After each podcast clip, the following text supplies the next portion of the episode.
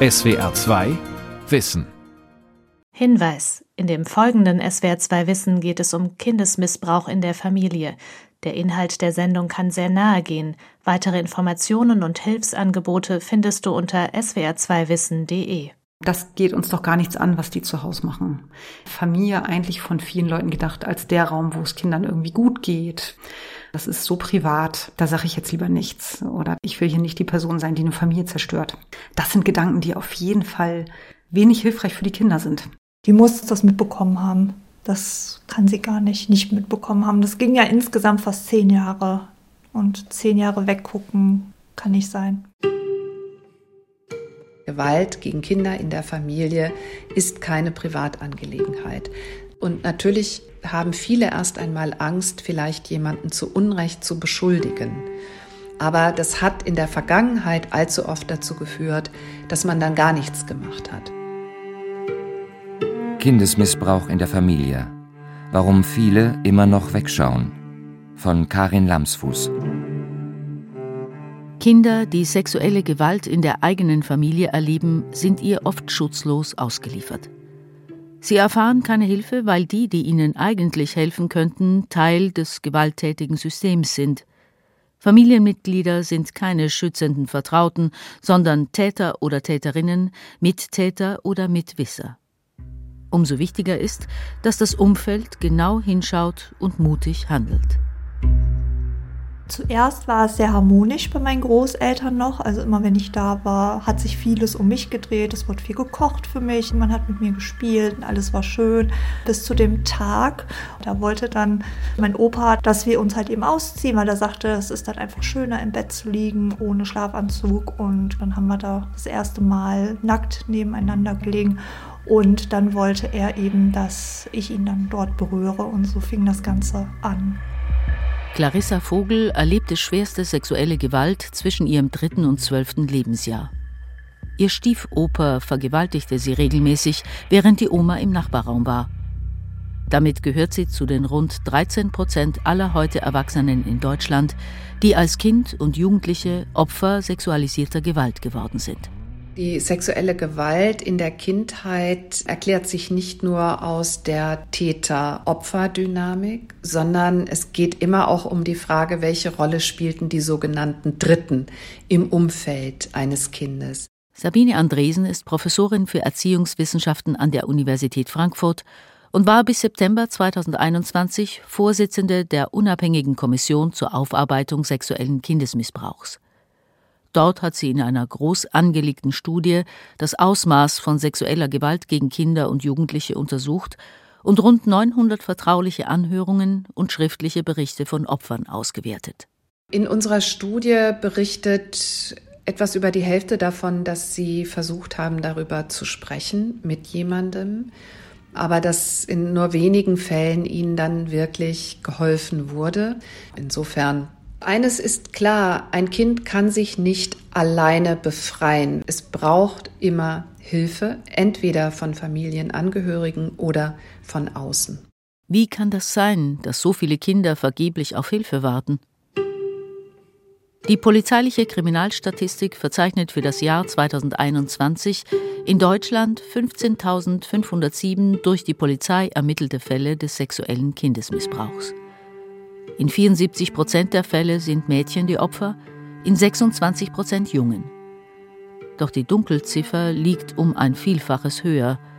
Wie hoch, weiß niemand so genau. Die meisten sexuellen Übergriffe in Kindheit und Jugend passieren im sozialen Nahraum, in der Kernfamilie oder der Verwandtschaft. Je näher der Täter oder die Täterin dem Opfer steht, umso schwerer ist es, sich aus diesen Macht- und Abhängigkeitsstrukturen zu lösen und Hilfe zu bekommen. Das hat viele Ursachen. Erstens, Außenstehende haben große Hemmungen, sich in innerfamiliäre Angelegenheiten einzumischen, sagt Tanja von Bodelschwing, Vorstandsmitglied und Beraterin beim bundesweiten Hilfetelefon sexueller Missbrauch ist ein häufiger Gesprächseinstieg am Telefon. Also dass Menschen sagen, kann ich hier offen sprechen? Und meine große Sorge ist, ich sage jetzt was und habe Unrecht damit und tue jemandem ganz großes Unrecht damit. Und die Sorge, die kann ich verstehen, weil es auch tatsächlich das Grauen wäre natürlich. Niemand möchte jemanden zu Unrecht einer solch schlimmen Straftat bezichtigen, sage ich jetzt mal. Menschen schauen weg aus Angst, womöglich ein Leben zu zerstören. Denn den Makel des Kinderschänders wird niemand so leicht los. Trotzdem, so Tanja von Bodelschwing, dürfe der Schutz des Täters nicht wichtiger sein als der Schutz des Opfers. Der zweite Grund für das Wegschauen betrifft die Familien selbst. Oft herrscht dort ein kaltes, gewalttätiges Klima, so dass der Schutz des Kindes keinen hohen Stellenwert hat. Das fand Sabine Andresen in ihrer Studie heraus. Es gibt ein Muster, dass nämlich Familien, in denen Gewalt stattgefunden hat, in denen Kindern auch über einen langen Zeitraum nicht geholfen wurde, dies eben sehr häufig einhergeht mit einem ja abwertenden Klima gegenüber Kindern mit wenig Rechten, mit wenig Gehör, das Kinder haben, so dass wir hier also wirklich ein Gesamtbild erhalten, das aufzeigt, wie wenig Chancen Kinder dann auch hatten, Hilfe zu bekommen und sich zu befreien aus der Situation. Und drittens, Viele Taten werden vom Umfeld erst gar nicht erkannt, weil Täter perfide Strategien entwickeln, um ihre Opfer zum Schweigen zu bringen, sich ja nichts anmerken zu lassen. Clarissa Vogels Mutter war Krankenschwester. Immer wenn sie zur Nachtschicht aufbrach, versprach der Vater, sich um Clarissa zu kümmern. Das tat er aber nicht. Stattdessen verbrachte er die Abende in der Kneipe und gab seine Tochter bei den Großeltern ab. Die Mutter wusste von alledem nichts. Und Clarissa selbst schwieg über das, was sie erlebt hatte. Mir wurde gesagt, dass das auch meine Schuld ist, dass es passiert. Also, dass wenn ich zum Beispiel Gewalt erfahren habe, habe ich das bekommen, weil ich irgendwas falsch gemacht habe in den Augen von meinem Opa. Schuldumkehr nennt sich diese Täterstrategie. Die Opfer werden zum Schweigen gebracht, indem man ihnen selbst die Schuld gibt. Kinder glauben das. Zudem werden sie massiv mit Drohungen unter Druck gesetzt. Auch das fand Sabine Andresen in ihrer Studie heraus. Etwa zu sagen, wenn du unser Geheimnis verrätst, dann wird der Mama etwas Schlimmes passieren. Und schließlich müssen wir uns immer auch vor Augen führen, dass den Kindern auch Todesangst eingebläut wird. Zusätzlich machen Täterinnen und Täter Kinder zu ihren Komplizen. Eine weitere Methode, um sie zum Schweigen zu bringen, sagt Traumatherapeutin Verena König, die heute erwachsene Opfer sexueller Gewalt in ihrer Praxis behandelt. Sie formulieren das ganz bewusst so, du willst das ja oder schau mal, was wir hier tun, das ist unser Geheimnis, das heißt, du machst mit und all das führt zu einer tiefen Verwirrung auch auf der Wahrnehmungsebene der Kinder. Außenstehende mischen sich auch deshalb oft nicht ein, weil sie nur selten eindeutige Zeichen erkennen. Sexuelle Gewalt zeigt sich allenfalls durch Hinweise. Ein Warnsignal kann sein, wenn sich ein Kind plötzlich verändert, etwa aggressiver wird oder ganz still oder nicht mehr richtig essen mag. Das kann auf Missbrauch hinweisen, muss aber nicht. Was Menschen im Umfeld zusätzlich noch zögern lassen könnte einzuschreiten, ist ein Zerrbild. Diese Familien können nach außen durchaus heil und intakt erscheinen. Die Kinder hängen augenscheinlich an ihren Tätern, rennen ihnen etwa strahlend in die Arme. Das jedoch, so Traumatherapeutin Verena König, sei lediglich ein Überlebensmechanismus. Kinder haben ein sehr starkes Bindungsbedürfnis, weil Bindung Überleben bedeutet. Und deswegen sind Kinder nicht in der Lage zu sagen, ich schütze mich vor dir, ich fliehe vor dir, ich klage dich an, ich wehre mich gegen dich, Täter oder Täterin. Das ist also sozusagen eine Lösung in der Psyche, in gewisser Weise eine Art Spaltung hervorzurufen. Etwas in mir leidet und etwas anderes macht aber mit. Etwas anderes in mir verbindet sich loyal mit dem Aggressor, damit es nicht so schlimm ist, damit es sich nicht so grausam anfühlt und auch eben damit die Bindung aufrechterhalten bleiben kann, obwohl man so schrecklich leidet. Es ist ein in sich geschlossenes System, bestehend aus Gewalt, Bedrohung und Angst, aus Schuldumkehr und Lügen, aus Isolation und tiefster Einsamkeit. Clarissas Mutter ahnte von alledem nichts, obwohl Clarissas Körper Signale zeigte, dass etwas nicht stimmt. Sie entwickelte eine Essstörung. Die Mutter schleppte sie erst zum Kinderarzt, dann in die Kinderklinik. Niemand konnte etwas feststellen. Aber es fragte auch niemand nach den Ursachen. Und Clarissa selbst schwieg. Ihre Mutter macht sich heute Vorwürfe. Ich wäre nie auf Missbrauch gekommen. Nie. Und das Fantale war ja, wenn ich weg war, hat man sie verletzt. Wenn ich da war, was sie ja wussten, dann hatte sie keine Verletzung, weil ich habe ja sie auch geduscht, die Wäsche von ihr habe ich gewaschen. Alles, es war nichts zu finden. Es war kein Wegschauen, beteuert Clarissas Mutter, sondern Ahnungslosigkeit und die Unfähigkeit, sich das Unvorstellbare vorzustellen. Kann das sein? Dass eine Mutter nichts davon mitbekommt, wenn ihr Kind über Jahre vergewaltigt wird vom eigenen Großvater?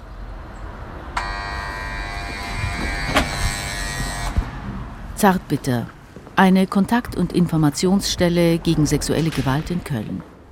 Leiterin Ursula Enders hat sie vor über 30 Jahren gegründet. Schon von Anfang an gab es dort Müttergruppen, Mütter, die einfach nichts gemerkt haben. Ursula Enders sagt, wenn Täter es in Anführungszeichen geschickt anstellen, kann der Missbrauch tatsächlich unentdeckt bleiben. Ich habe auch Fälle erlebt, wo Mutter wirklich schon im Bett daneben lag und nichts mitbekommen hat. Weil wenn zum Beispiel ein Mann unter der Bettdecke das Kind mit dem Finger vergewaltigt, das bekommt eine Mutter nicht unbedingt mit. Das heißt, das Kind sagt dann, Mama war im Raum. Und was die meisten Menschen nicht überlegen, ist, dass Missbrauch häufig nur wenige Minuten braucht. Jede Mutter geht mal auf Toilette. Jede Mutter schläft mal und das wird genutzt. Dennoch gibt es zahlreiche Fälle, in denen Mütter durchaus einen aktiven Part spielen, etwa als Mitwisserinnen, die untätig bleiben, sagt Erziehungswissenschaftlerin Sabine Andresen. Es gibt einen Anteil von Betroffenen, und der ist auch relativ groß, der darüber spricht, dass Mütter etwas gewusst haben, aber nicht eingeschritten sind.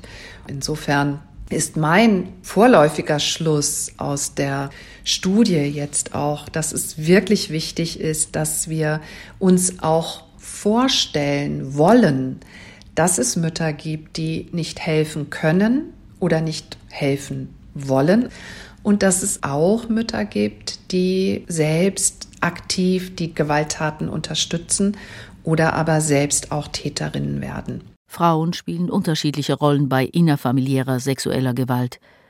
In jedem zehnten Fall sind sie aktive Täterinnen, fand Sabine Andresen in ihrer Studie heraus.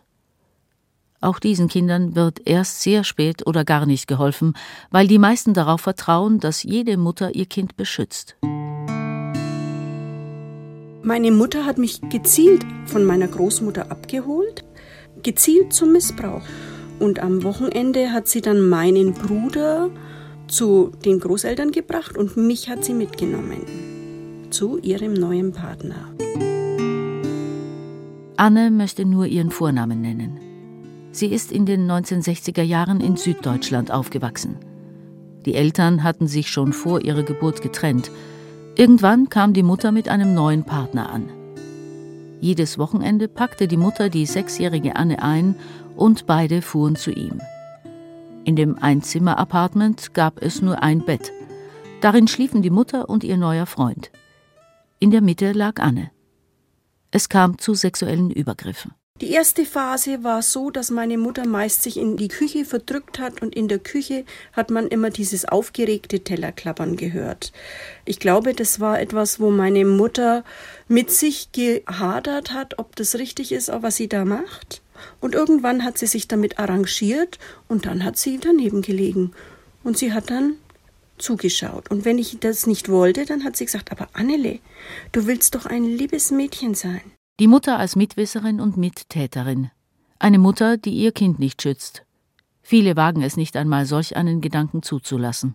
Meine Mutter hat sich da nicht dagegen gewehrt oder hat sich nicht vor mich gestellt und gesagt, jetzt ist gut oder es ist zu viel, sondern nein, im Gegenteil. Sie hat mich noch festgehalten, sie hat mich an den Schultern festgehalten. Sie wollte einfach von diesem Mann geliebt werden und ich war der Preis. Safia Tostan ist Psychologin am Institut für Sexualforschung des Universitätsklinikums Hamburg-Eppendorf. Sie hat die Rolle der Täterinnen bei sexueller Gewalt untersucht. In ihrer nicht repräsentativen Online-Studie suchte sie gezielt Menschen, die durch Frauen missbraucht wurden. 60 Prozent gaben die eigene Mutter als Täterin an, der Rest verteilte sich auf Großmütter und Tanten. Das wichtigste Fazit um Kinder zu schützen, muss sich die Gesellschaft unbedingt von dem Bild verabschieden, dass jede Mutter grundsätzlich eine schützende Löwenmutter ist. Die eine extrem krasse Bindung zu ihrem Kind hat und es mit ihrem Leben verteidigt sozusagen. Und ich glaube auch, dass wir davon wegkommen müssen, dass wir einfach voraussetzen, dass das immer so ist. Es gibt tatsächlich Mütter, bei denen ist das einfach nicht so. Es gibt auch Mütter, die ihr Kind hassen. Also es ist nicht immer gegeben, dass Mütter automatisch ihr Kind über alles lieben und es auf jeden Fall immer beschützen. Es gibt einfach auch Mütter, die dem Kind schaden wollen. Alle Mütter lieben ihre Kinder, alle Mütter wollen ihr Kind vor Unheil beschützen, alle Mütter verteidigen das Wohl ihres Kindes nach besten Kräften. Von diesen idealisierenden Mythen muss sich die Gesellschaft verabschieden, sagt Safir Tosdan, wenn betroffene Kinder geschützt werden sollen.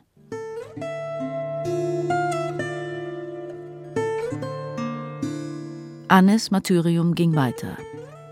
Fast jedes Wochenende wurde sie von ihrer eigenen Mutter zu dem Mann gebracht, der ihr schwere sexuelle Gewalt antat. Als Anne zwölf war, entwickelte der Täter eine bisher ungekannte Brutalität. Man beamt sich aus seinem Körper raus. Das ist so, es liegt die Hülle da, aber man selber beamt sich weg, um das zu überleben. Und das hat mich eigentlich gerettet. Schlimm, aber das war mein Weg. Wenn das nicht aufhört, dann müsse er das anzeigen, meinte der Frauenarzt, der ihre Verletzungen damals behandelte. Er hätte Annes Retter sein können, doch er schwieg, unternahm nichts. Genau wie ihre Mutter. Eine Mutter, die stets beschwichtigte und schwerste Gewalt an ihrer Tochter duldete. Wie kann man Kindern helfen, die in solch gewalttätigen geschlossenen Systemen isoliert sind, die schweigen und sich niemandem anvertrauen. Tanja von Bodelschwing vom Hilfetelefon Sexueller Missbrauch weiß aus vielen Beratungsgesprächen und Beobachtungen, diese Kinder haben es ganz besonders schwer. Eine Chance sieht sie in Präventionsangeboten in Schule und Kita. Hierbei hören betroffene Kinder von geschulten Fachleuten vielleicht zum ersten Mal, dass ihnen großes Unrecht angetan wird. Auch wenn die Tatperson das ständig sagt, das gehört dazu. Warum stellst du dich denn so an? Das ist einfach ganz normal. Und dann zu erleben, nee, überhaupt nicht normal. Und es gibt sogar Menschen, die einem da helfen können. Und das ist nicht selten. Also es passiert wirklich sehr, sehr häufig, dass Kinder nach solchen Präventionseinheiten sich auch anvertrauen und sagen, das, worüber wir hier sprechen, das passiert mir auch. In der Prävention ist ein wichtiger Baustein zu sagen, Kinder müssen Worte haben, auch für alle ihre Körperteile und auch für die Geschlechtsteile. Klare Sprache, offene Worte für alle Körperteile, Gefühl für den eigenen Körper, den Mut, Grenzen zu setzen, Nein zu sagen. Diese Fähigkeiten können Kinder im familiären Umfeld lernen oder, sollte das nicht möglich sein, in der Schule. Dafür müssen Lehrkräfte und Schulleitungen sich dem unangenehmen Thema aber öffnen. Laut WHO-Zahlen sitzen statistisch gesehen in jeder Klasse ein bis zwei Kinder, die sexuelle Gewalt erleben.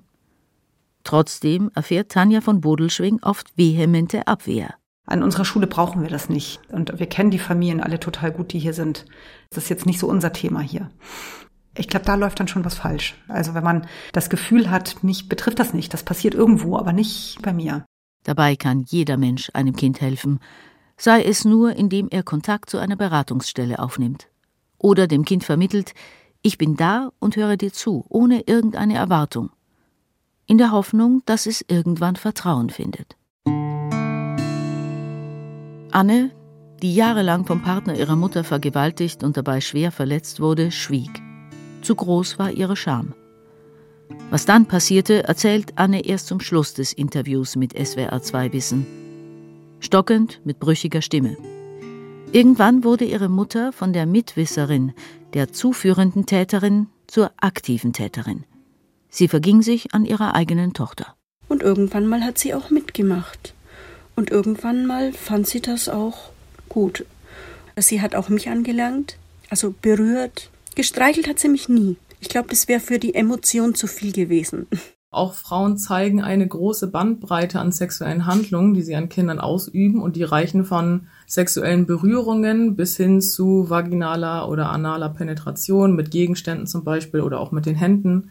Und manchmal ist auch der Missbrauch durch Frauen so mit so viel Gewalt verbunden, dass die Kinder auch erhebliche körperliche Verletzungen davon tragen. Wer Kinder schützen will, muss es ertragen, auch das Undenkbare zu denken, das Ungeheuerliche für möglich zu halten.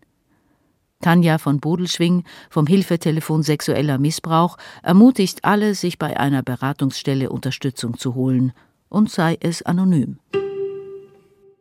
Viele Menschen schauen weg, weil sie Angst haben, die Verantwortung komplett alleine zu tragen. Doch es geht immer darum, unterstützende Netzwerke zu bilden, aus wohlwollenden Menschen aus dem Umfeld des Kindes, der Tante oder der Erzieherin zum Beispiel, unterstützt von einer Beratungsstelle gegen sexuelle Gewalt. Zusätzlich kann es sinnvoll sein, Jugendamt und Polizei zu informieren, doch das ist nicht unbedingt der erste Schritt. Und das zeigt die Erfahrung. Also wenn Tatpersonen gewarnt sind, verschwinden Beweise, werden Kinder noch mehr unter Druck gesetzt und sprechen dann möglicherweise überhaupt nicht mehr darüber. Polizeipräsidium Köln. Hier im KK 12, Abkürzung für das Kriminalkommissariat für Sexualdelikte, werden alle Fälle sexuellen Kindesmissbrauchs bearbeitet. Thomas Frank ist stellvertretender Leiter des KK 12. Er sagt, nach jeder Anzeige wegen sexueller Gewalt gegen Kinder werden die Ermittlungsbehörden tätig. Das Problem ist nur, fehlen eindeutige Beweise, wie etwa Videomaterial, braucht es in fast allen Fällen die Aussage des betroffenen Kindes. Das ist sehr undankbar teilweise, ja. Also das ist für das Kind auch eine ganz enorme Belastung, insbesondere weil auch die Kinder dann oft nicht die Rückendeckung aus der Familie bekommen. Das ist halt auch immer wieder der Fall, dass das Kind seitens der Familie als Lügner dargestellt wird oder wie auch immer. Das Strafverfahren zu führen bis zu einer Verurteilung, das ist dann fast nicht möglich ohne Aussage des Kindes. Im Kölner KK 12 sind alle Beamtinnen und Beamten geschult. Sie versuchen, die Vernehmung so kindgerecht wie möglich zu gestalten, erklärt Thomas Frank. Und trotzdem gibt er zu, mehrere Vernehmungen, Gutachten plus ein Strafverfahren durchzuhalten, ist für die Kinder eine enorme Belastung. Eine Anzeige, so erklärt er, bringt immer eine Lawine ins Rollen. Das muss vorher gut überlegt sein. Vor allem dann, wenn, wie so oft, die Beweislage schwammig ist. Also wenn man sich neutral beraten lassen will, ohne Angst zu haben, dass äh, jetzt irgendwie die Polizei oder die, die Staatsanwaltschaft ermittelt, dann glaube ich, ist der sichere Weg, über Beratungsstellen zu gehen. Die Mitarbeiter dort unterliegen der Schweigepflicht. Und da ist man dann sicherer aufgehoben, wenn man sich noch nicht so ganz sicher ist. Ne? Clarissa Vogel schwieg jahrelang. Nachdem die Oma sie nicht geschützt hat und der Kinderarzt nicht mal nach den Ursachen ihrer Essstörung fragte, hatte sie der Mut verlassen. Außerdem hatte der Täter ja gedroht, dass ihrer Familie etwas Schreckliches passieren würde, wenn sie auspackt. Als sie 13 war, endete ihr Albtraum. Der Stiefoper starb. Kurze Zeit fühlte sie sich befreit. Doch dann holte die Vergangenheit sie wieder ein. Schwere Ängste, Albträume, Suizidgedanken. Das waren die tiefen Spuren, die zehn Jahre sexuelle Gewalt hinterlassen hatten. Trotzdem machte sie Abitur und fand einen liebevollen Partner. Weil Clarissa keine intensiven Berührungen zulassen konnte, ahnte der ganz schnell, was los war, sagte es ihr auf den Kopf zu und überredete sie, es ihren Eltern zu erzählen. Der Tag, an dem Clarissa ihr Schweigen brach. Vater und Mutter um den Kaffeetisch, der Freund schützend an ihrer Seite. Für mich war der ganz schrecklich und ich konnte es nicht sagen. Ich konnte es nicht aussprechen. Und dann hat das Gott sei Dank mein Lebensgefährte übernommen. Und der hat gesagt, ja, wir müssen mit euch reden. Es ist etwas in Clarissas Kindheit passiert. Clarissa wurde von ihrem Stiefoper und weiteren Tätern sexuell missbraucht und misshandelt. Die Mutter erinnert sich, dass sie damals aus allen Wolken fiel. Ich habe erst mal überhaupt gar nicht es fassen können. Das ging gar nicht so richtig in den Kopf rein. Also ich habe gedacht, sie wird ohnmächtig, als ich das erzählt habe, als ich dich gesehen habe. Das war etwas, das gibt's nicht bei mir. Das kann es gar nicht geben. Der Vater war wenig überrascht.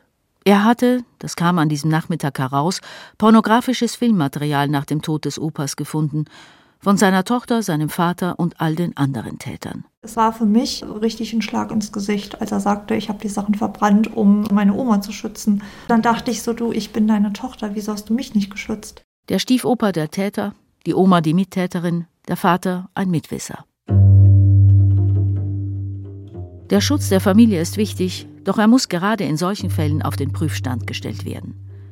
Das ist für Sabine Andresen das vielleicht wichtigste Fazit aus ihrer Studie für die Aufarbeitungskommission. Wenn das Recht auf die Privatsphäre dazu führt, dass die Integrität eines Kindes in der Familie verletzt wird, dann ist da etwas wirklich grundlegend falsch. Sabine Andresen wünscht sich ein Umdenken in allen Bereichen der Gesellschaft. Hier ist eine Perspektive, dass wir wirklich auch Wissen benötigen über Täterstrategien. Dieses Wissen müssen nicht nur nach Möglichkeit alle in Familien haben, sondern und insbesondere Pädagoginnen und Pädagogen, sondern das müssen natürlich auch all diejenigen haben, die etwa polizeilich ermitteln oder die in der Medizin tätig sind, also Kinderärzte, die dann doch einer Verletzung nachgehen und sich nicht beschwatzen lassen und manipulieren lassen. Und schließlich, wenn wir auf Familienrichterinnen und Richter blicken, ist auch da ja ein ganz großes Thema die Fortbildung mit Blick auf sexuelle Gewalt. Die Folgen für die Opfer sexueller Gewalt ziehen sich durchs ganze Leben. Clarissa Vogel hatte zunächst soziale Arbeit studiert, Trotzdem ist sie heute berufsunfähig. Zahlreiche Aufenthalte in psychiatrischen Kliniken, 15 Jahre Traumatherapie. Sie hat eine Pflegestufe und einen Schwerbehindertenausweis. So tief sind die Narben an ihrer Psyche. Trotzdem gibt es einen heilen, einen unversehrten Teil in ihr. Aus dieser Kraftquelle hat sie ein Buch über ihre Erlebnisse geschrieben, mit dem Titel Manchmal konnte ich vor Angst nicht atmen. Auch Anne, die sowohl durch ihre Mutter als auch durch deren Partner sexuelle Gewalt erfahren hat, trägt schwere Folgen davon. Reha-Aufenthalte, jahrelange Therapien, zahlreiche OPs durch die körperlichen Verletzungen, permanente Schmerzen. Mit 40 muss sich Anne früh verrenten lassen. Ihre Mutter hat sie mit den Taten nie konfrontiert. Sie starb ohne ein Anzeichen des Bereuens. Erst nach dem Tod der Mutter schaffte Anne es, ihr Leben in die Hand zu nehmen. Sie wollte nicht mehr nur Opfer sein. Mit 50 habe ich gesagt, so, jetzt mache ich den großen Motorradführerschein. Ich konnte mich nur in Bildern ausdrücken für das, was mir passiert ist und habe dann mit 58 ein Kunststudium begonnen. Also das ist das, was mir Freude im Leben gebracht hat und natürlich meine Kinder. Also meine Kinder waren eigentlich so mein Anker. Sexuelle Gewalt durch Bezugspersonen gehört mit zu den traumatischsten Situationen, die ein Mensch erleben kann. Umso wichtiger, dass Menschen aus dem Umfeld frühzeitig einschreiten und handeln, so Traumatherapeutin Verena König. Durch Hinschauen statt Wegschauen, durch Handeln statt Schweigen. Wir müssen uns verabschieden von der Idee, dass das, was in Familien passiert, uns als Außenstehende nichts angeht. Wir müssen uns informieren darüber, was für Formen von Gewalt gibt es, was für Täterstrategien gibt es, wie werden Kinder manipuliert. Das heißt, Wissen aneignen, auch wenn es unangenehm ist. Sich einmischen, auch wenn es noch keine handfesten Beweise gibt, aber ein ungutes Bauchgefühl. Und dann müssen wir, finde ich, uns ganz klar sein, dass es Profis gibt in unserer Gesellschaft, die sich da richtig gut auskennen und die uns ein Hilfsangebot machen, so dass wir mit Verdachtsfällen uns anvertrauen können, ohne dass wir eben in diese gefährliche Situation kommen, jemanden zu Unrecht zu beschuldigen oder einem Kind vielleicht Schaden zuzufügen oder eben durch Schweigen eine Leidensgeschichte zu verlängern. SWR 2 Wissen Kindesmissbrauch in Familien. Warum viele immer wieder wegschauen. Von Karin Lamsfuß. Sprecherin Elisabeth Findeis. Regie Günter Maurer. Redaktion Vera Kern. SWR 2 Wissen. Manuskripte und weiterführende Informationen zu unserem Podcast und den einzelnen Folgen gibt es unter swr2wissen.de.